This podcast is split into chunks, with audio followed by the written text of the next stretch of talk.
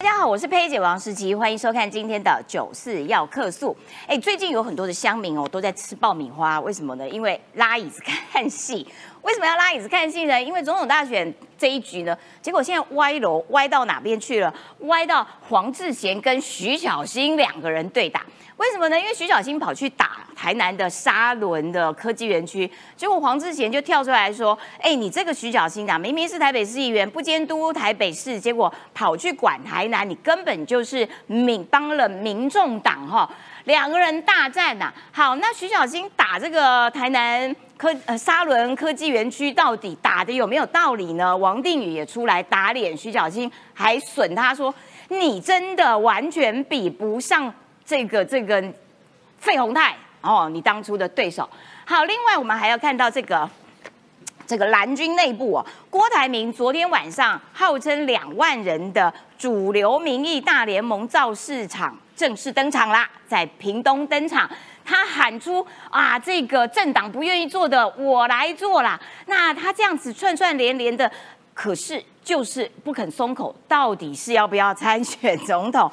你就差这么一句话，你就讲出来嘛，会不会搞得大家实在是没有耐性呢？呃，有一些这个泛蓝的军师们，他们就觉得说，你就赶快讲吧，然后呢，这样子也好跟这个郭科佩、郭科和赶快了谈一谈。但是这个发展会是如何？今天还是要继续来讨论。另外还要看到啊，台湾有事，日本有事，这绝对不只是口号而已。为什么呢？因为日本呢打算要这个呃采购射程一千公里的飞弹。哇哦，你看它那个涵盖的范围可以打到大连、青岛、上海，而且台湾也在它涵盖的这个保护的范围之内，它的军费也。是史上最高的。待会我们也会分析一下日本的战力以及日本的这个战略的这个策略究竟是怎么样子铺排的。最后我们还是会带你看到说，哎，北这个河北不是在做大水吗？然后呢，很多人都受灾了。那所以现在中国的媒体呢，就不断的释出很多啊这个辛苦救灾的画面，结果被逮到，根本一大堆都作假。譬如说那个水吼淹到脚踝啦，啊，可是在那边拖一个橡皮艇。你不会下来走啊？走路比较快，好吗？好，今天都会有完整的分析和讨论。先来介绍今天的来宾，首先欢迎的是资深的政治幕僚吴坤玉，坤玉哥。来，师姐好，大家好。好，再来欢迎的是我们的新朋友，他是桃园市议员彭俊豪。主持人好，大家好。再来财经专家邱敏宽。文山志玲好，大家好。好，这个台北市议员，同时也要选大安区立法委员的阿苗苗博雅。文山志玲好，大家好。好的，一开始我们就要来请这个敏宽了。告诉我们，总统大选为什么会歪到黄志贤大战徐小新？你看 黄志贤哦，他列出十一点批徐小新的。我们来看红字的比较重要。徐小新拿着台北市议员的薪水，四年多来没有努力监督柯文哲。黄伟哲今年是有要选举票，我护航他什么啦？笑死人！因为 黄志贤是黄伟哲的亲妹妹哈。依照徐小新的逻辑，我们老百姓是不能够监督他的。徐小新在政治上擅长的是背弃同志。比如说，对林根人，最后一点最好笑了。徐小新好好大，我好怕哦。来，怎么会歪成这样啊？有一句话说哈，张飞杀岳飞，杀到满天飞。这两件事情从头到尾是风马牛不相干的哈。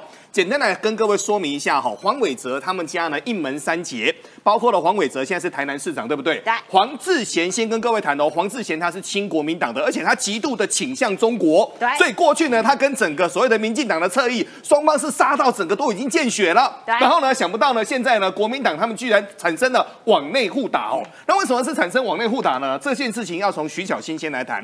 徐小新现在他的位置还是台北市的一个议员，但是未来他要选所谓的立法委元，所以现在。他的位阶就无限高了，为什么呢？天也管，地也管，连台南他都管。然后目前呢，他就去杠杠台南，杠上了一个科学园区。等一下我们下一段来说哈。但讲一讲呢，现在黄志贤不开心了。黄志贤就说：“你现在会不会管的太多了？”他就谈论到我，他就说：“二零一四年。”我在对抗太阳花的时候，徐巧芯就躲起来，根本就不敢对抗。但我们不得不说一件事情哦，那个时候的徐巧芯还是小孩子，那时候他才二十一二岁，严格上来说他是没有躺上这件事情的。但后面骂的人一个比一个重。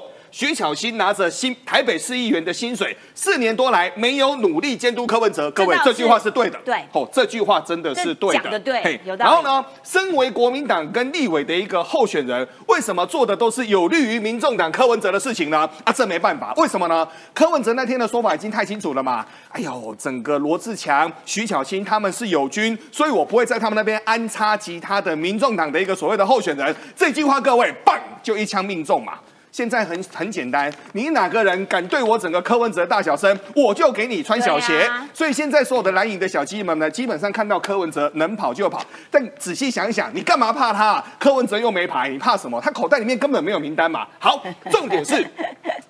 黄伟哲跟黄志贤呢，两个是亲兄妹嘛，对不对？他就直接帮他哥哥说了，他就说黄伟哲今年是要选举哦，我没有要帮他做整个所谓的护王啦，所以我们就快转哦。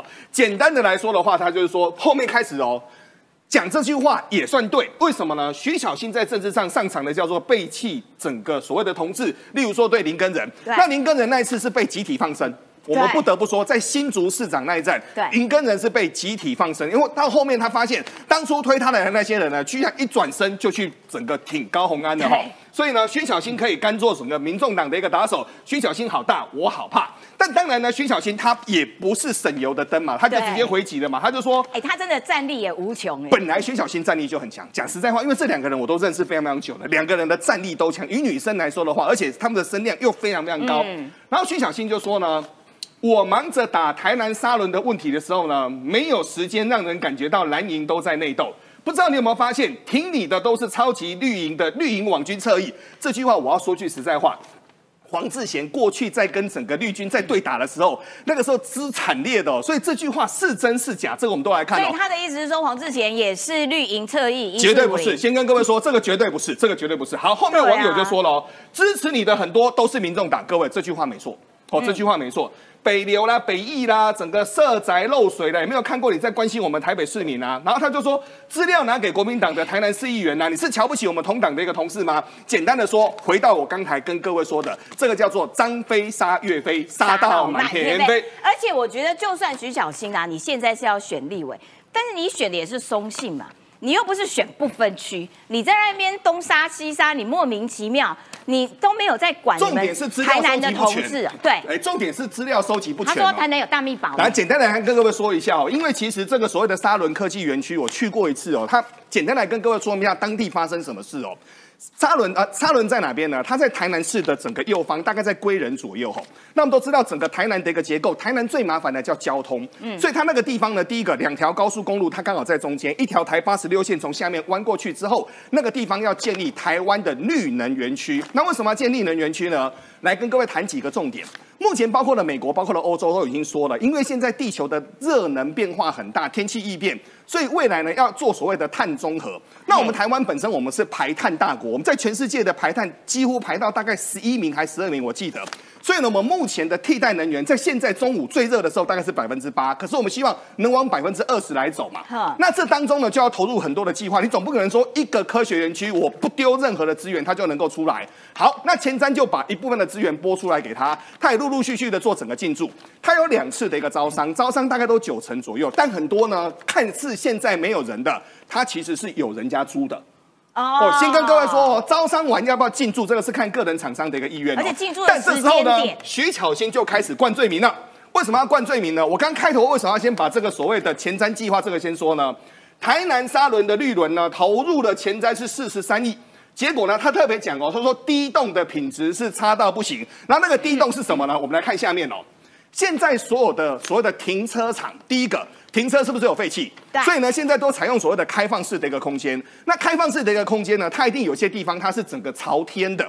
那朝天的过程当中，如果突然间下这么大的雨，我问各位，地水渗进来是不是应该刚刚好？它是漏，对啊，它是镂空的啊，水当然会泼进来，雨大一点当然会泼进来。所以呢，正常来说的话是说你要把资料给抓清楚。可是资料抓清楚呢，他就开始巴拉巴拉巴拉一直讲啦。超过六十二公顷的土地，这个也不对，为什么呢？因为总共只有七公顷而已。好，总共只有七公顷，六十二公顷是包括着所所谓的其他的商业区，还有整个百货大楼那边，那边不算沙轮的，那边其他，例如说往上走那个是医疗园区，所以呢，严严格来说，他连计划都没有看清楚。超过六十二公顷只有一千四百名，他他都不做功课哦。简单的说，我我来简单跟各位说明一下哦，它是一个非常大的园区，上面有医疗园区，中间有沙仑园区，旁边有商业区，商业区在旁边还有一块百货大楼，目前三井要进驻，对对对所以它是一块大块的，你不能够说讲一个所谓的沙仑绿能。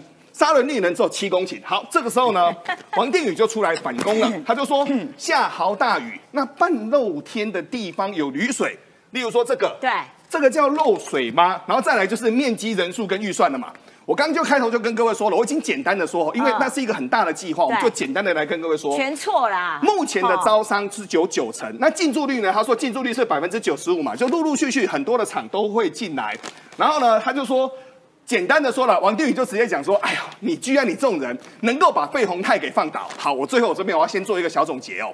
费宏泰呢，我们认识他也认识非常非常久了，他其实基层服务做的还不错，但费鸿泰常常会作秀做过头，这个是我们过去共同的一个想法。那现在呢，徐巧芯上位了没有？还没有上位哦。现在徐巧芯就成为了全国的不分区议员，但不分区议员你要打可以，不管你要自己打，交给友军打。他希望他的网络声量能够大嘛，但是呢，徐小新，如果你要打，你要把来龙去脉、招商内容、所有的架构讲清楚了，真的要来打。如果真的能够一枪毙命，你才有功劳。那现在呢，就变成张飞打岳飞，为什么呢？想不到打了整个所谓的打老半天，现在是黄志贤跟徐小新两个人之间的大混战。没错，好的，谢谢敏宽。因为黄志贤实在是看不下去，说明明是国民党的议员要选立委，结果呢，你其实都是在帮民众党，所以要接下来请教一下阿苗啦。所以他们真的，他们同同样都是台北市议员，可是真的大家都很害怕柯文哲哈，巧心、游淑慧、张思刚、罗志强，这个柯文哲的影响力真的大成这样，哇，到处恐吓，到处成功。这些蓝营的台北市议员，他们不敢监督台北市政啊，讲白了就是这样嘛。你说现任的市长哦是蒋万安，是他们同党，那我觉得同党的哈党有党的主张跟立场啊，这很自然。可是呢，在前一任市长柯文哲，虽然明明不是这个国民党的，但是很多蓝营的议员其实不敢监督柯文哲，两个原因嘛，因为钟小平也分析过啊，蓝白一窝票啊，虽然挂两个不一样的招牌，哈，但背后的股东是同样一批人，所以这些蓝营的议员，他监督柯文哲监督的太大力的话，他怕自己的票会流失嘛，哈。那、第二个就是说，这些蓝营的议员也看到了像是苗博雅这样子的下场啊，对不对？因为我们很认真在做我们自己的工作嘛。哦，我为什么会被贴科黑的标签？很简单，因为我很认真在做我的工作。对呀、啊，这样不是才对啊？不然台北市议员要干嘛？就是要监督市政府啊。可是认真做台北市议员的工作，在柯文哲任期之内，哎，会得罪市政府啊。你知道，在这个柯文哲的任期快要结束的时候，哦，他在市府内部的会议上面，啊，也跟这个副发言人讲说，你们谁好把苗博雅、简书培打倒的话，就可以升官啊啊，升当发言人。这个是柯文哲在议事厅里面，他被问到他有没有讲过的时候，他不否认他有讲过这句话嘛。啊，所以你说我们小小的议员，如果说被市政府哦锁定哦，我用副发言人去围攻你啊，甚至这个市府的各个机，哎，市府每天有八万大军上班呢，对不对？如果我们得罪了方丈，哇，那不好意思，这个议员会当的很辛苦，对不对？然后呢，这个像是现在哦，我们要竞选立法委员，对不对？柯文哲已经宣布了要礼让我的对手罗志强，为什么？因为罗志强在议会里面的时候，他对于柯文哲几乎没有任何的监督嘛。他的如果说这个罗志强的质询柯文哲，大家可以去看，他都是要做球丢给柯文哲，然后让跟柯文哲一起骂民进党。这个是罗志祥在议会里面的他的监督方法了。那你看哦，蓝鹰小鸡看到这样的对照，心里面会不会觉得，哎，还是要讨好柯比较好，对不对？嗯你讨好柯文哲的话，哎，他下次选举的时候他会帮你啊。像刚刚前面在罗列这个黄志贤跟徐巧芯的这些争议，其实我觉得有一点就还蛮有趣的。嗯，如果徐小新要驳斥黄志贤，其实他最直接驳斥一点很简单嘛，徐小新都在下面留言说你乱讲，徐小新唯一支持侯友谊，徐小新不支持柯文哲，结束啦，对这件事不就结束了吗？对，啊，徐小新下面说：“哎呀，是不是因为我骂你哥哥，所以你才怎么样怎么样？扯这些有的没的干嘛、徐小新无法回答质疑，所以他只好在那边在那边乱转乱就转，以现在你看，徐小新跟罗志强这两个指标人物了，不是针对他们，那两个指标，后面当然对还会有一些，他们敢不敢公开讲说，哦，他们总统只支持国民党提名的侯友谊，柯文哲绝对不支持，不敢。有没有？没办法嘛，对，没讲不出口啊，对。这就是开不了口的一个困境。所以我我说这些黄志贤呢，他是深蓝甚至偏红嘛，对，可是他站在深蓝偏红的立场来看徐巧芯这些蓝营小鸡的时候，其实呢，他看到的就是这些小鸡们心中真正的盘算嘛。对，那只是对说，这个当然这是蓝营自己家务事，蓝营自己人讲出来的时候讲得非常清楚。那我是觉得，其实政治哈，不要把它搞到好像说什么呃，只有结党营私啦。嗯，大家针对一些议题，还是应该要就事论事啊。的确如果说像蓝营小鸡这样，为了要博取柯文哲的支持，为了要柯文哲支持者的票，你在台北市议会的时候，你本来该做的工作都没有做。对假设今天徐小新在台北市议会，哇，打得风风火火，趁假日有空的时候研究一下台南，我觉得 OK 啊。嗯，因为这代表说你的这个观察的范围很大嘛。对可是他在台北市议会做什么？跨博来跨博啊，他连服务处在这个都没有嘞。选举的时候，哇，狂打这个台南打的风风火火。他选区还有一颗叫大巨蛋呢、哦，对哈，他选区有一颗叫大巨蛋，大巨蛋是都不是能管，你管个台南中皮。所以我觉得哈，这个背后纯粹啦，就是小鸡蓝营小鸡这种蓝白河的选票考量而已啊。的确啦，就是说，如果你把台北市议员的工作做得非常好的时候，自然你的选举就不需要在那边被别人所威胁，像徐小新这个样子。阿苗台北市议员工作做得好不好？好，所以现在罗志强怕的要死，有没有？好，那所以黄志贤批徐小新，其实好多点，每一点其实都还蛮打到位的。可是因为徐小新没有办法回答，没有办法正面回答，所以他只好在那边绕说：“哈，你有没有发现挺你的都是绿营侧翼啊？等等的，就开始在那边辩解然后，啊歪掉了。那所以现在看起来，国民党尽管是蓝白一窝票，可是很明显的国民党。嗯，自己好像没什么党格，有没有？就 我自己提名的总统候选人被自己的小鸡给放生掉的这种感觉。徐小新还酸侯友谊说：“哦，一脸要输的样子，谁要跟你团结在一起啊？”这个要请教一下这个俊豪，就是说，当侯友谊被自己的小鸡给放生掉，有没有人挂跟他的合照？你从桃园来，桃园有没有挂母鸡小鸡合照的大看板？好，呃，我从桃园来哦。那桃园市目前六个选区来看，没有一个候选人挂跟侯友谊的看板，那只有唯一一个人挂叫做林涛，可是林涛没有要选啊哎、但他是不选举的人，所以这是最奇妙的地交方。差就对了。呃，感觉有点像是他有点想说带动地方上的士气哦，上次有说要交差啊，对，想要团结说啊，大家会看着我，然后跟着挂。但我看他挂了一阵子之后，目前还没有跟上这样子的啊。那再来就是，我觉得呃，有时候另外的指标就是说，当母鸡出来的时候，小鸡愿不愿意跟在旁边，其实也看得出来大家对母鸡有没有信心嘛。嗯。那最近呢是关圣帝君的圣诞哦。对那桃园有个盛事叫普济堂，它有一个绕境啊，还有很多一系列的活动。那昨天晚上是赖清德总统啊、我们的副总统，那对，那副总统、总统候选人，还有我们的郑文灿副院长，那还有地方上一些士绅哦，那一同来到普济堂。那当时参与的立委候选人非常的多，包括我自己在内，还有平镇龙潭的刘文照，那甚至连桃园区的范刚强也到，还有赵正宇委员。嗯，那隔一个隔几个小时，也就是今天早上，是侯友谊、朱立伦、张善政啊，还有议长，那一同来到这个地方，同样的地方，但是只有一位呃，叫邱若华到现场，所以就对，所以就看得出来，小鸡普遍是对这个母鸡没有信心避之。唯恐不及的小鸡。对对，我都没有去啊。好像没看到人刘雪婷也没去，啊没有看到人，也对对对，只看到一个邱若华哦。那我觉得像这么大的一个场合，那照理说是一个双母鸡在现场的那一个地方哦。张善正在，那还有侯友宜也在，甚至连朱立伦都在，结果居然没有看到其其他的小鸡出场，所以我觉得看得出来，以桃园市来说，其实普遍的小鸡对母鸡也不是有太有信心这样子。而且朱立伦呢，今天早上跟侯友谊一起在这个场合的时候，他还称赞侯友谊说：“真正关公的子弟，就是验明正身正统啊。那在这种状况底下，小鸡都还没有陪他，倒是台中。台中的卢秀燕，哎，现在变成国民党最大只母鸡啊，这也这也蛮妙的。你手上是不是有一些新闻资料可以跟大家解释说，为什么卢秀燕没有要选，但是她俨然成为母鸡啦。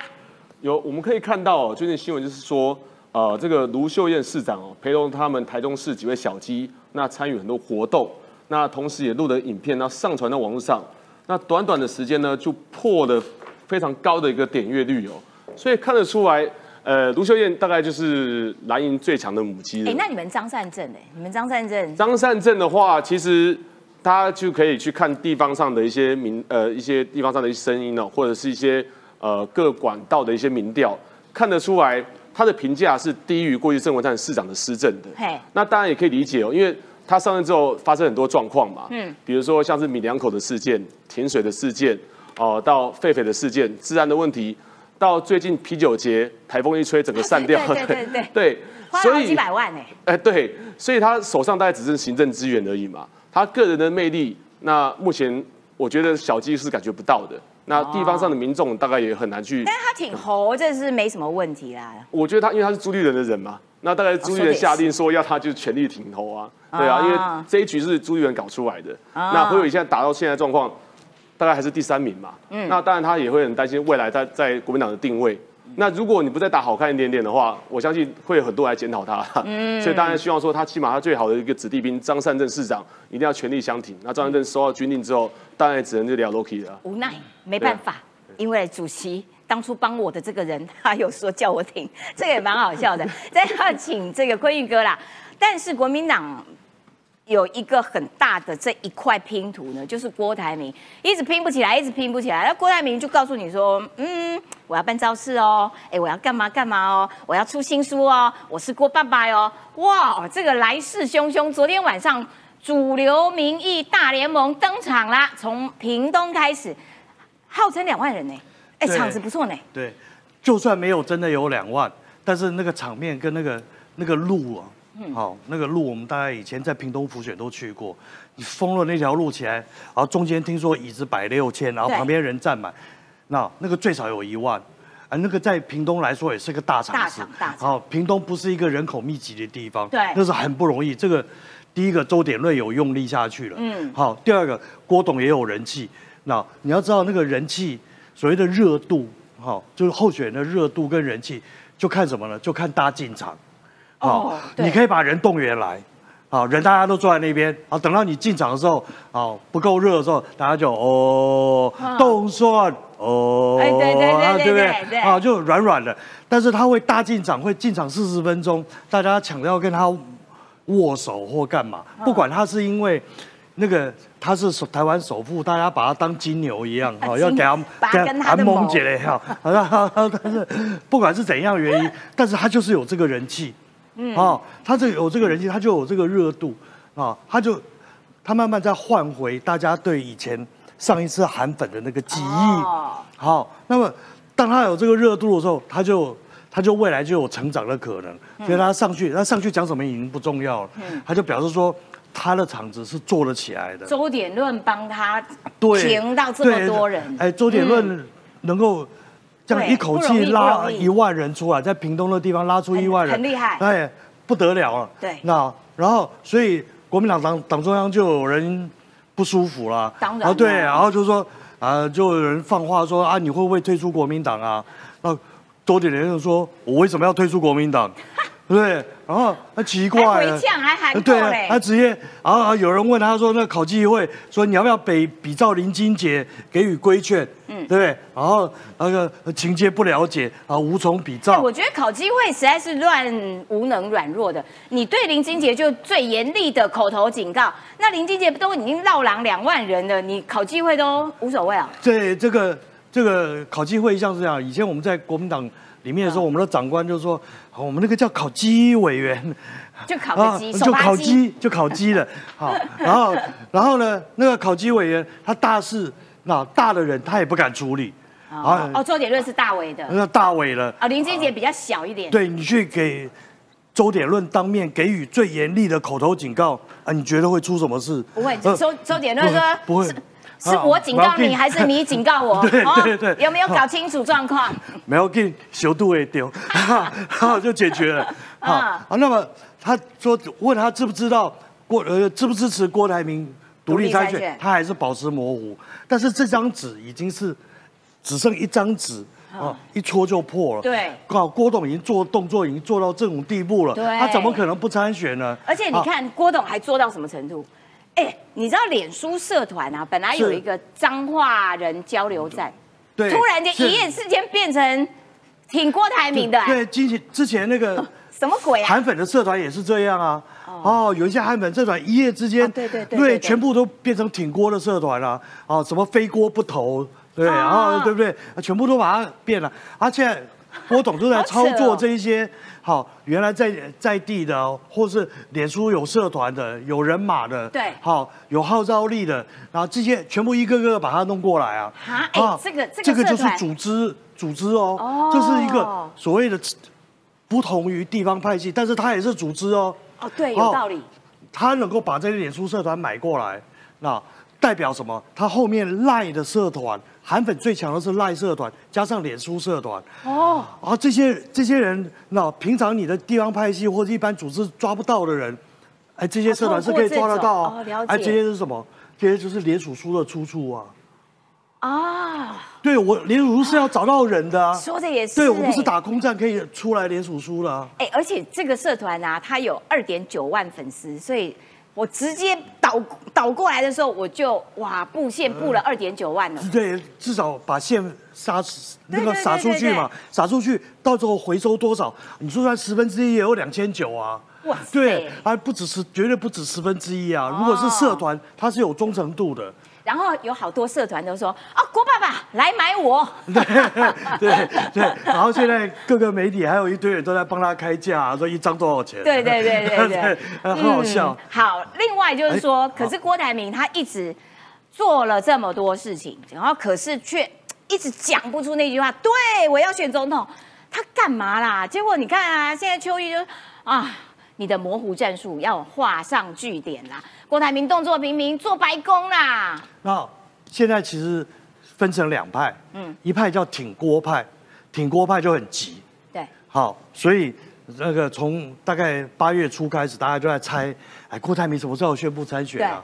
八月八号是个好时间，嗯好，八月九号昨天晚上也是个好时间，嗯嗯，啊，起码叫做八加九嘛，哈，然后然后然后啊，呃今天晚上还有八一零嘛，哈嗯，好。哦，这个这个也是个好时间。接下来八一五要不要？啊，八八一四有空军节嘛，哈、哦哦，然后啊八一五什么的 OK 来刷刷个游戏啊 啊，反正大家都在那边猜，然后八二三啊，大家都其实就有点啊焦急到等到等不到八二三，因为什么？他们怕两个礼拜以后，那那个民调数字就下来了。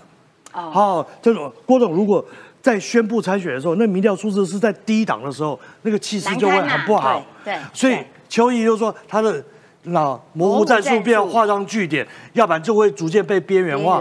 但是独立参选这条路是不通的，然后郭郭哥整合还是什么什么都有希望。可是你看，邱毅讲郭哥被，现点你也讲郭哥被，对好啊，一堆人都在啊，什么议长这边放话来都说啊，郭不应该独立参选。独。立参选我就不支持你啊，对啊，他有些讲的是比较严严厉一点，就说了我不支持你啊，有些人啊这样子不会赢啊，然后呢还是期待郭科配。嗯。嗯，那那为什么会这样子做期待？那很简单嘛，嗯。嗯，啊，大家这句话你就不要管它背后有什么动机，嗯，啊，光是这句话语义本身去解释，他就什么？排除侯友谊啊，啊，对，啊侯友谊不是我们的选项了，糟糕，侯友谊完全没有没有存在感对，了。现在现在第一个被边缘化的叫做侯友谊啊，对。而且边缘到看不见了，那那个乐那个乐丢到垃圾桶不说，他还而且那垃圾桶也还收过了，好悲凉哦。哎，对，就是那以后就是就是没有人要理他了，嗯。那、所以蓝营的很多人，包括地方派系，他其实担心的是说，如果你只有郭台铭一个人出来选，嗯。然后跟柯文哲对呛，然后对对杠，这样子的话，蓝营大分裂，你还是选不上，嗯。所以一直要戳郭郭科尔，这是对。这是往呃这个拱他参选的动机。嗯。那另外一个一派，那像郭正亮这一派，嗯。他就是配合党中央要压制郭郭台铭参选的，一直唱衰他。啊，那说啊，那不如以前啦，啊，参选意愿多，地上要劝阻生意也然后这个就是看你不起不行啦，啦。然后对，然后他然后说他的那个当初亲民党宋楚瑜的声势比现在郭台铭还要高很多啊，终究联署就四十六万份啊，那我要告诉你，要百万，不可能。然后我告诉，你啊，当时当时那宋楚瑜声势也没有比他高多少，哈、那那时候我们的第二次联署的时候，民调其实那有一有一部分是虚的，好、然后有一部分是虚的。辉宇哥讲实话，对我们讲实在话，那是虚的。然后拱出来以后，那个民调就呜就下来了，嗯就十几趴啊。那他就是连了四十六、四十四万份了，合格了，都最后四十四万份出来。嗯好，那么，哎，我们那个时候没有钱，没有人呢，对对对对全凭亲朋好友。对对那啊，你觉得郭董现在他的资源比我们丰富那么多？哦那我觉得对四十四万份基本上他是是他的基数啊。那哦。然后然后他现在很保守，四十六万起跳，对，他说他现在很保守，说我们要连署五十万份，因为他不敢喊百万连署。嗯万一没到啊没到就很很糗。对，所以喊喊，但是他的目标绝对是设定在百万连署。就是我喊五十，但是到最后超越，说哦，你看我好棒，这个郭正亮的讲法是标准的国民党中央对付那这个党内或者是哦。蓝蓝军其他人的一个手法。当年我们也被这样子修理啊，修理到那不行啊，说你不行啊，啊你都不要出来搅局啦，啊。啊你都不要怎样怎样怎样怎样啊，不看好啊蓝军大分裂啦啦，啊不团结就没有希望啦，啊你宋楚瑜就是个搅屎棍啊，那我们气得我们还回头骂他们说我们是搅屎棍，那谁是屎？好好好，然后反正反正到时候吵得很凶，但是这个很典型的一个手法。然后郭正亮也不准，对，感对，他觉不准说阻挡阻挡这件事情啊嗯，阻挡这件事情绝对是问号。好，我们讲实在话，对阻挡这件事情是地方派系或这些人的的期待啊。对啦哈，因为如果你郭台铭没有选上的话，我们得到什么？嗯，我们搞不好会变成一无所有啊。但是你如果阻挡的话，我们还可以提立委，可以提不分区，可以点对点点。好，那这个这个呃地方派系当然希望这样子能够永保安康啊，对对不对？好，但是郭台铭也不是笨蛋啊。对对，我选这一次，就算花一百亿，嗯，好，我就花这一次而已。我组一个党我，要养一个政党，我是我每年都要花源远100亿啊长哎，对对对对 那个那个开玩笑，所以这是很大的问号。哦那问题是出在什么地方呢？出在地方派系为什么那么挺郭跟柯？对，为什么？因为一个很最重要，我前前些日子跟他们吃饭，我才理解。嗯，那地方派系的想法是说，那你赖清德反黑金、洁癖，嗯啊，侯友谊，然后骂我们牛鬼蛇神，嗯然后你你自自命清高做嘿洁癖，只有郭跟柯两个人起码把我们当个人看，当个、哦当个朋友，好，所以他们还有点希望。就终于黑与白的距离可以更近、更接近。对对对对对对对对，大致上的概念就是这个样子。哦了解他们。地方派系为了自己的利益要求生存啦、对对所以就挑选了最能接受我们这些起码把我们当朋友嘛。对对对了解就挑了郭跟柯哈，感谢坤玉哥帮大家解惑啦。好，那所以现在很多地方派系都说啊，不行啊，郭柯和这样子才有机会啊，才有赢的机会啊。我要请问阿苗，就是说，就你对柯文哲的了解，因为柯文哲。民众党现在是讲的很硬啊，就绝对没有这种选项，我们绝对没有要当副手，绝对没有要这个这个嗯郭科配。可是很多人也觉得柯文哲的弹性大，你怎么判断？柯文哲的弹性大，很灵活，这一点他跟毛泽东学习的非常多嘛，对不对？对，但是你要知道，既然他弹性大，既然他灵活，对他而言就没有任何事情是叫做不可能。好，比如说这个到底合不合？基本上呢，他一定是处在他发展他的势力的阶段，只要能拿到的资源，他都要。所以如果是郭台铭的话，哎，只要郭台铭不要拿走他这张总统门票，郭台铭要给他其他东西，他可以接受啊。他可以换的东西非常多啊。包括说，哎，郭台铭是不是这一次又派一个什么代表加入他的不分区名单等等的？上次他们不是就有一个合作吗？郭台铭派遣的高鸿安加入了柯文哲的不分区名单嘛？现在高鸿安当了立委之后当新竹市长了，这些等等的合作，我认为柯文哲他其实都是很乐意去接受的。他唯一的条件只有一个，就是柯不能吃亏，这是他唯一的条件。哦所以你说叫他去配副的，那你一定要拿一个超级大的这个东西跟他换。因为柯文哲的这个得力助手蔡壁如曾经讲过嘛，他说啊，这个党成立的目的就是要把柯文哲送进总统府当啊，总统，对对对对对对不对？蔡壁如余生的力量。对余生的力量，对不对？那那那如果呃，包括比如说柯妈妈，对不对？也许她毕生的愿望都希望儿子可以当总统等等的。然后陈佩琪毕生的愿望就是可以成为第一夫人吧？柯文就他身边的所有人都期盼着他当总统，所以你要叫柯文哲交出总统这张门票哦，要叫他做副的哦。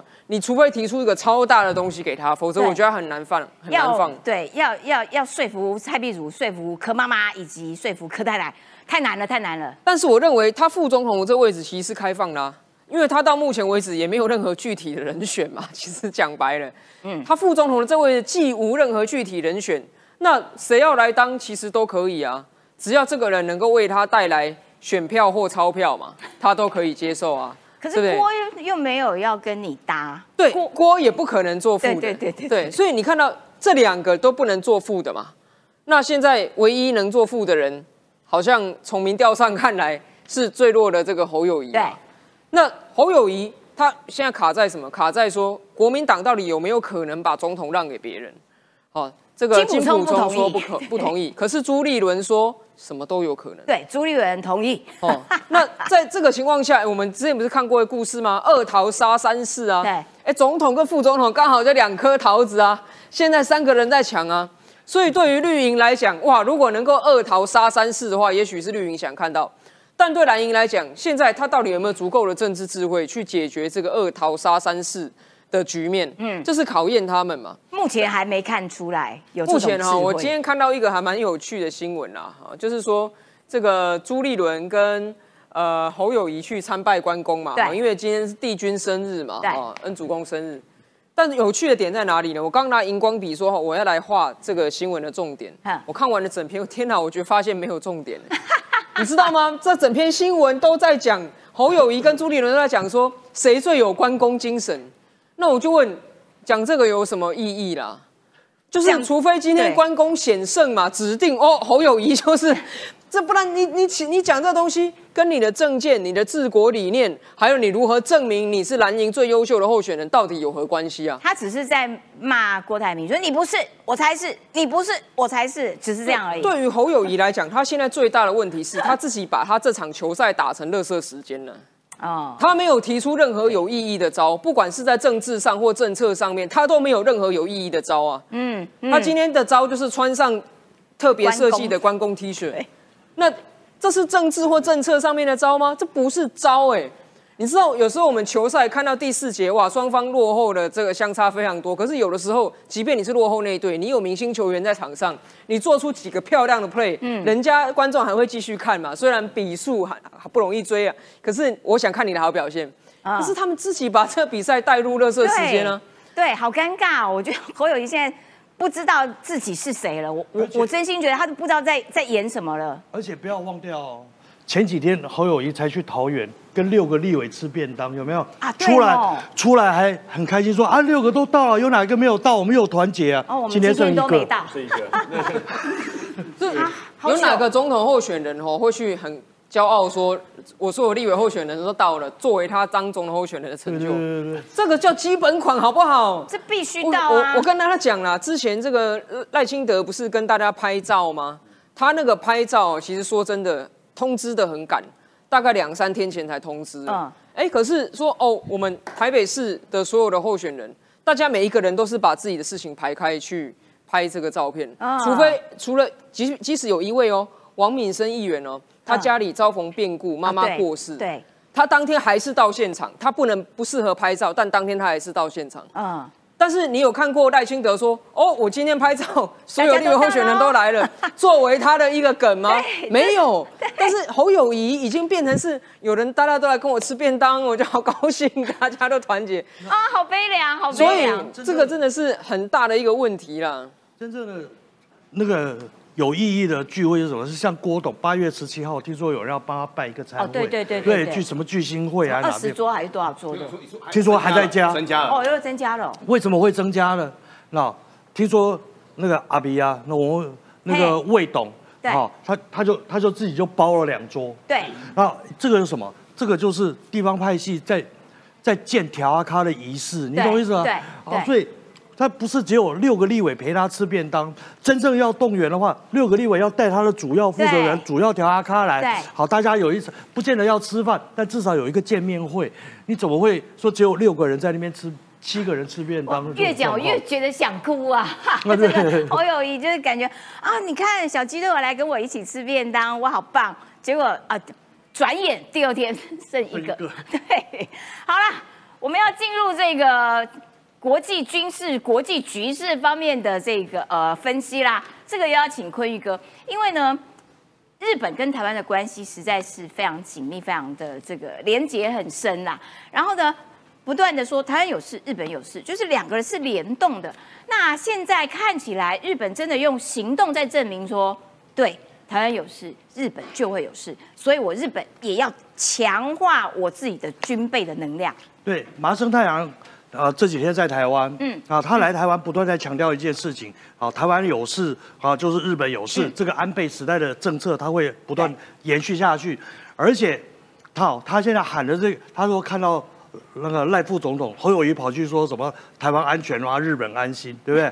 然后他去跟赖副总统说，哎，我看到你就安心了。哈 然后，然后他人家讲的这话不是为什么会这样子讲？因为人家做事情，日本人做事情，他不是喊口号而已，嗯。嗯，他后面有一大串的实实质行动，嗯。嗯，然后除了什么国防三法了哈，然后这国安三法这些东西出来以外，日本防卫省现在最近提出来的预算是日币七兆，相当于台币一点五兆，要要就光国防预算哦，我的天哪啊！我们台湾台湾中央政府总预年总预算是两兆多，对，两兆三，对，那我们四分之三的中央政府总预算拿来做做军拿去拿去做各种军备的加强。好，这个里面不但有什么这个呃陆海空各种舰只的购买啦、制造啦、生产啦，而且还开始研发很多新飞弹。哎然后重点啊，呃，我插一句话，因为郭台铭不是也要见麻生嘛，然后会给他那个和平宣言，有没有？所以当他看到日本人在花了这么多的预算在建军备的时候，然后和平宣言，日本人你们不用这样子做，那不是很尴尬吗？不会啊，日麻生可能会画给他画一个日本防卫省出的漫画 啊，日本防卫白皮书的漫画版。哦有可能啊，人家人家日本日本人做那个全民国防的宣传也是做的很、啊很彻底的。嗯好，那他不但这样子做了以外呢，那他还会他最重要的是什么？他都是飞弹，而且是远程飞弹。好，哎，他这很突破性呢。它的远程飞弹还不只是我们现在想象的，好，它主要还不是飞呃防空飞弹，这些美国人做的比较好，嗯，然后但是日本人做了飞弹地对地或是地对海反舰飞弹做的并不差，嗯。嗯，好，它的一二四已经大概有两百公里了，然后一二四还有增程增程型到四百公里嗯，它现在还有一个还要先把这个现有的飞弹那个一二四啊飞弹嗯再做更真正，可以打到一千公里。哦哇塞，它所有的飞弹设计都是用一千公里为目标。那除了一二四的这个飞弹以外呢，还有岛屿反舰飞弹，好、它远程的高机动性，嗯好、那个能够从军舰、飞机和和陆基放发射。哦到处都能你看它，你仔细看它这个图，这是日本防卫省他们发布新闻上面图，你看这是陆基的一个飞弹哦射出去，从陆地射的啊，它这个从陆基射出去啊，你在舰队在海上，它整个就这样超音速把你炸掉。好，你在路上，然后他也是把你啊海上，然后你登陆了，然后他就把你登陆部队炸掉。嗯，那他有各种形式，那各种形式包括什么？好，高速滑空弹，高速滑空弹是是什么意思？高速滑空弹好，我们先讲比较简单的，嗯简单的一二四，那反舰飞弹可能就有一个模式这样子飞过去，射出去这样子飞过去，然后找到目标把它炸下去，对。啊，或者是像像鱼叉一样比较低，嗯。然后再上去再下来，嘿。然后把你炸掉。好，所以它它这种就是什么？它把那个速度增到超高音速了。嘿，好，超高音速，因为有一般的反舰飞弹为了要找目标可能会稍微慢一点哼，但是它现在把它飞过去，飞上去以后，然后飞得很高，哼。好，大概它他们其实在美国叫做或中国那边叫做极音速飞弹嗯，就嗯音速的五到八倍。哇，啊，呃，我们一般飞喷射战斗机飞三倍不得了了，对。对，它飞到五到八倍，八倍啊。啊，你根本就一般的防空飞弹根本就来不及来等你发现的时候，它已经飞不见了，对。好，所以他就用这种超高音速飞弹嗯。去攻击你这个舰队中的主要舰只。好，哦。然后什么叫做主要舰只？大条的。啊啊，你要航母啦，然后登陆舰啊，上面哦。载了载了一千多个官兵哈，啊然后在上面嘣一下就把你大目标把它哎炸掉。把它打打掉。哎。一千公里，你看看。它打到大连青岛上，好，一千公里这个数字就很有趣了。嗯，一开始，那在去年的时候，日本人发布的讯息是说，他们准备要造一千五百公里的射程的飞弹。嗯哦，一千五百公里不得了了，一千五百公里就打到北京了，对，哎，啊对耶，北京就跳起来了。对，好，嗯那可能日本人也为了不要太刺激北京，那然后但是又保持足够的这个防御能力呃叫嗯这个麻生太郎的话叫做威慑能力。哦，威慑然后能力，他不只要防御，那他要吓到你，吓死你啊，吓到你。那所以他的他设定在的范围目标是一千公里。嗯一千公里是什么呢？什么意义呢？大连、青岛、上海这几个地方都在里面，福建、厦门都在这个里面。所有一线重要城市都在我的范围之内。它的重点还不是重要城市。青岛是什么？青岛是中国北方舰队的母港。对对，大连是辽宁号的母港。嗯，好，然后上海呢是东海舰队的母港。好，那个现在要什么山东舰啊，福啊，哇塞哎都哎都这个超威对，还还是福建舰啊，可能就要放在这个上海这个地方。嗯所以他的意思是说，你的航空母舰还没出海，我就把你打掉了。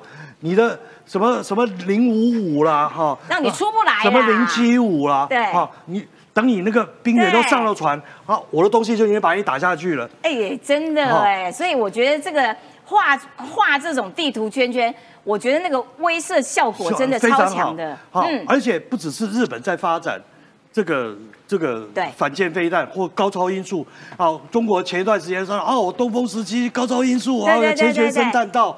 啊，前学生弹道的意思就是说，我射上去以后，本来都弹道飞弹是这样子掉下来，充满大气层嗯。它不是，它飞到外太空以后，它利用大气层边缘嗯啊，跟打水漂的意思一样，它这个弹道会 这样啾啾啾会漂移啊这样会漂移啊，或者是巡航飞弹，它就会这样子有有计划的这样子这样子哦跑来跑去，你就看到说上面有个东西这样子飞，但是我打不到，哦，我抓不到它的轨迹，，我拦不到，很对难拦啊。对我来不及抓到了它的轨迹，所以然后加上它的速度很快，嗯到了五到八倍的音速的时候，好那就那就不得了了。啊，那个你更你更一般的反舰呃防空飞弹大概三倍到四倍音速不得了了。嗯那我根本就没有办法拦截这种五到八倍音速的东西嗯。好，那高超音速。那美国呢？现在就发展高超音速导弹，嗯然后它重点是转向 HACM。什么是那 HACM HACM 就是它之前它用的是高空射射出来的嗯一个飞弹、Arrow 那个那 ARRW，那、嗯但是那个计划好像失败了、啊，但是还要重新再研制。哦那它现在走向的方向是什么？那它是高超音速的巡航飞弹，它是它一样是可变轨。嗯，好，在高一样会漂移五到八倍的音速下面，这样是可变轨。那这个这个很不容易啊。那而且据专家的说法，那那个像在台风中间点一根火柴那么困难，因为它负哎，它这个形容好酷对哦。啊，它那个它那个飞的速度很快，我这个引擎要点火其实是很困难的，嗯。那个风会把我的火苗跟火最初的那个火焰把它吹熄，点燃以后就没有问题了。嗯。所以他们现在技术关键是卡在这个地方。哦。哦，然后所以美国的现在要往这个方向走的时候，那也快要照美国人的习惯，嗯，会发表这种新闻，就表示他其实做了已经差不多了。啊啊，然后他都是后只差先做，然后放一点风声，然后只差一两步对我先放风声，其实没有做。对，他只差一两步了。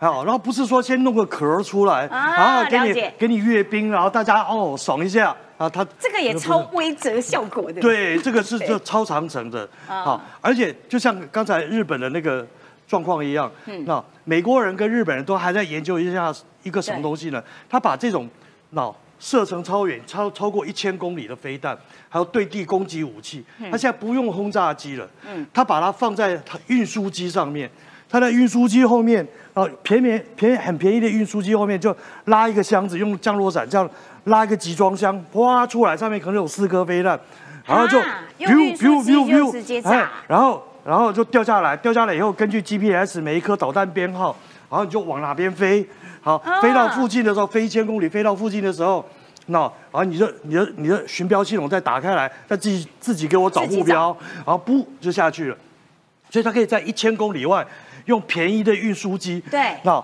跟那个跟那个撒撒鸽子笼一样，哦。啊砰一下，那全部都要撒撒一片飞弹出去，吓死。对，那个吓死人了，好，那直球对决中二，美国要成立反无人机办公室。这个这个战争就是矛跟盾，你有你的千条计，我有我的好主意，对不对？我有好主意 对，然后你呃呃俄国人呢？那美国人他们有高科技武器，那俄国人有什么？俄国人他就现在就用廉价无人机，对大量生产廉价无人机来对付你的固定目标，你总有固定目标，嗯，你的水电站。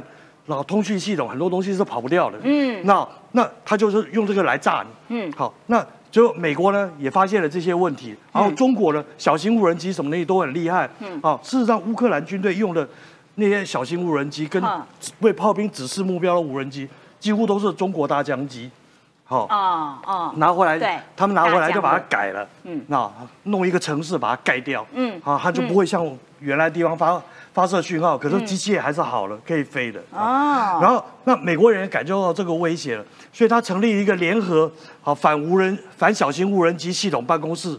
嗯，那那么这个东西他都讲了一个很重要的概念，那就对付大量的无人机，只靠一种防御机制并不够，好，必须结合了电站能力、高功率微波，以及像三十厘厘米机炮，好这样的动能拦截。嗯，然后这个就是好难理解，对我来说。多层多层拦截，好，就是那用电波干扰了。好，我们现在都用电波干扰，嗯就是所谓对对对对对。反无人机枪有没哎，有？我们外岛就是在用电波啊干扰想要丢什么东西一个的无人机什么东西，他这样子拿拿那个对。着它，对。让它的 GPS 失效，然后然后电波没有办法控制就掉下来了对，就叫做软它就杀迷。路。哦，好，还有硬杀，嗯。嗯，然后硬杀是什么？就用三十厘米或者是二十厘米，二十厘米威力太小，还有四十厘米机炮，反正就是防空机炮，哼，叭叭叭叭炸一个弹幕出来，然后你无人机飞不过来，来多少架我通通都掉多少架。可是美军还有还有更厉害的东西，就叫镭射武器嗯啊，他现在就是跟那个我们电影里面看《星际大战》一样，他打一打镭射过去，十公里外的的目那无人机就给你射下来了。嗯嗯，好嗯，这些东西它现在全部都在发展，哦还包括单兵携带的武器，但是这些东西需要整合，需要有一个系统来控制对。好，那么美军已经在做这个系统。哎，我觉得啊，就是说这种军备的研发啊，那个进步的速度还真的是让人非常的惊讶，说哇，没想到进步的速度这么快。那所以其实台湾的好朋友，包括了美国跟日本，就是大家手牵手一起护台湾这种概念，这个也要请教一下俊豪。说事实上不止这些，离我们这个我们最好的这些美国跟日本这这个好朋友。还有很多世界上其他的国家也都加入了台湾好朋友的阵营。对，现在就是台湾就是跟世界做朋友嘛，嗯那跟民主民主做伙伴。所以像前阵子啊，澳洲政府在讨论他们地方呃，他们国会有关于这个参与战争的一些呃参与的一些机制哦。嗯。但是透过学界还有他们政界的人讨论哦，他们认为说还是要把这个这个参政的呃参战的机制放在他们的总理及内阁。嗯。那原因是什么？那就是说，他们要迅速反应，如果遇到台海危机、南海状况的时候，他们才可以迅速的反应，来迅速来做支持，也是表达呃要稳定这个印太和平的安定这样子。所以看得出来，哦、在这个美驻青哦，罗素他有讲到说，虽然说呃对岸不断的想要削弱我们的邦交，嗯，那也有许多国家跟中华民国没有实质的邦交关系，嗯，但是呃这些国家这些民主的伙伴，在任何的场合、任何一个地方，都不断表示说，我们在维护台海的一个安和和平，甚至要维护台湾的主权、台湾自由上面，都会愿意出一份力。那同时呢，都会迅速的协助跟帮忙。对所以看得出来，其实在这部分，我们的策略是成功的，因为大家对我们是肯定的。对那也有很多国家说，哦，台湾其实在呃国际上的贡献是大家是非常肯定的。对，的确就是说，台湾其实不是孤军奋战，我们联合了更多的朋友，其实更多的朋友都跟台湾站在一起。好，那所以目标当然是谁？中国哈，所以这个要请敏宽啦。中国现在内部的状况乱七八糟啊，经济也不太行，然后呢，搞半天河北还做大水，做大水之后呢，哇，那我们嗯，来救灾好了，结果救灾还弄假画面，这是怎么回事啊？哦，现在跟各位谈一下这次中国大陆发生的一个状况。我们从河北先开始来谈。北京这个地方非常非常大，单单北京的人口两千一百万人。但通常我们在谈论那个大北方的时候，他们会谈论的叫做北京、天津及其他地区。这个其他地区其实河北是非常非常大的。嗯，那它的位置刚好是所谓的西边也高，东边也高，所以他们最平的地方在哪边呢？就是在门头沟。涿州跟往下走的雄安新区，这个地方相对来说比较平，旁边有个地方叫霸州。那这次发生什么事呢？因为第一个，一百四十年来最大的一个雨量，在北京当时最大的一个雨量，据传是超过七百公里的。所以呢，整个所有的水库全部都满了之后呢，怕水库爆，所以呢，他们水库就集体泄洪。据传有五个水库集体泄洪，所以当地的人呢没有看过这种状况。所以目前的西方已经说了哦，他们在防洪没有计划。但是泄洪没有预警，好，水就淹上来了。那淹上来之后呢？后面这个河北的书记，这个叫倪岳峰，在事情发生的第二天，他讲了一句话，非常的糟糕。他就说：“感谢我们河北的人民，帮整个天津当护城河，当北京当护城河。”讲了这句话之后，就全部炸锅了。那炸锅完之后呢？又过了几天，因为这件事情往后延伸，往后延伸。这两天地上比较干了，对不对？然后呢，倪岳峰他这时候就来整个视察涿州了。先跟各位说哦，涿州不是全部的水都退了哦，这个是已经有些地方退了，其他也没有退。好，洪水退了，道路清洗干净了，领导干部也都来了。然后呢，这个时候呢，大家突然间发现，原来摆拍是非常重要的。为什么是摆拍非常重要的呢？这次中国大陆他们的解放军的一个摆拍跟长官的一个摆拍，真是让我叹为观止哦。我们先来看这个第一个画面哦，第一个画面就是这个灾民，请各位看哦，这个灾民还在那边嬉皮笑脸，还在那边嬉皮笑脸的，证明他不是真的灾民，而且重点是这个水也太浅了吧？哎，他水就到脚踝这里，连小腿都不到，哎，就连小腿都不到。然后呢，当然就是要展现。中国他们很糟糕的一个地方就是哦，常常每次遇到灾害的时候，就会把所谓的丧事当喜事办。明明是不好的事情，然后他们就会说消防队好棒棒，解放军好厉害，长官在第一个时间，全国在第一个时间就送出了很多的一个物资。这个是过去长久以来一直的一个陋习。好，我们这次去看到这个所谓的二零二三的救灾武警呢。第一个身体都是干净的，皮鞋也都是亮的哦。他想要营造说，你看我们救灾好辛苦哦，大批人力这样子去救大家，然后所以忙的都没有睡觉。后来结果也被逮到。这个这个完全被逮到，这个太夸张了。为什么呢？一九九八年的各位去看。他们脚都是泥泞的嘛，身上都是脏的，而且重点是你看后面的房子哦，后面的房子其实水渍是在的啊。然后这个呢，很明显，他们就是在整个车站当中摆拍，就做了，而且都没有泥土，而且他的皮鞋亮晶晶呢，靴子好亮哦。对啊，靴子都亮晶晶的，都没有泥巴，这个都是一个非常奇怪的一个状况哦。但现在这些呢，反正灾害已经发生了，我们就把它看后面的处理，这个都小事哦。中国现在来的是大事。来跟各位谈几件事情哦。今天早上，包括了 BBC，包括了《华尔街日报》，他们因为中国的经济体够大，所以他们都有一个中国专栏。他们这个中国专栏当中就提论到了中国的一个通缩。那中国的通缩，各位是现在的事吗？其实不是。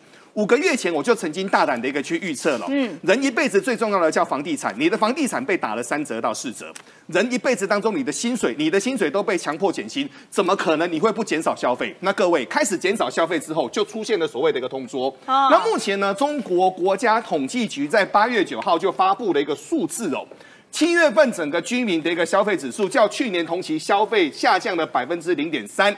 这个是整个今哦，二零二一年二月以来首次的一个下跌。那现在呢，就屋漏又逢连夜雨了。这是第一个，中国在通缩当中。但这两天呢，事情还在扩大。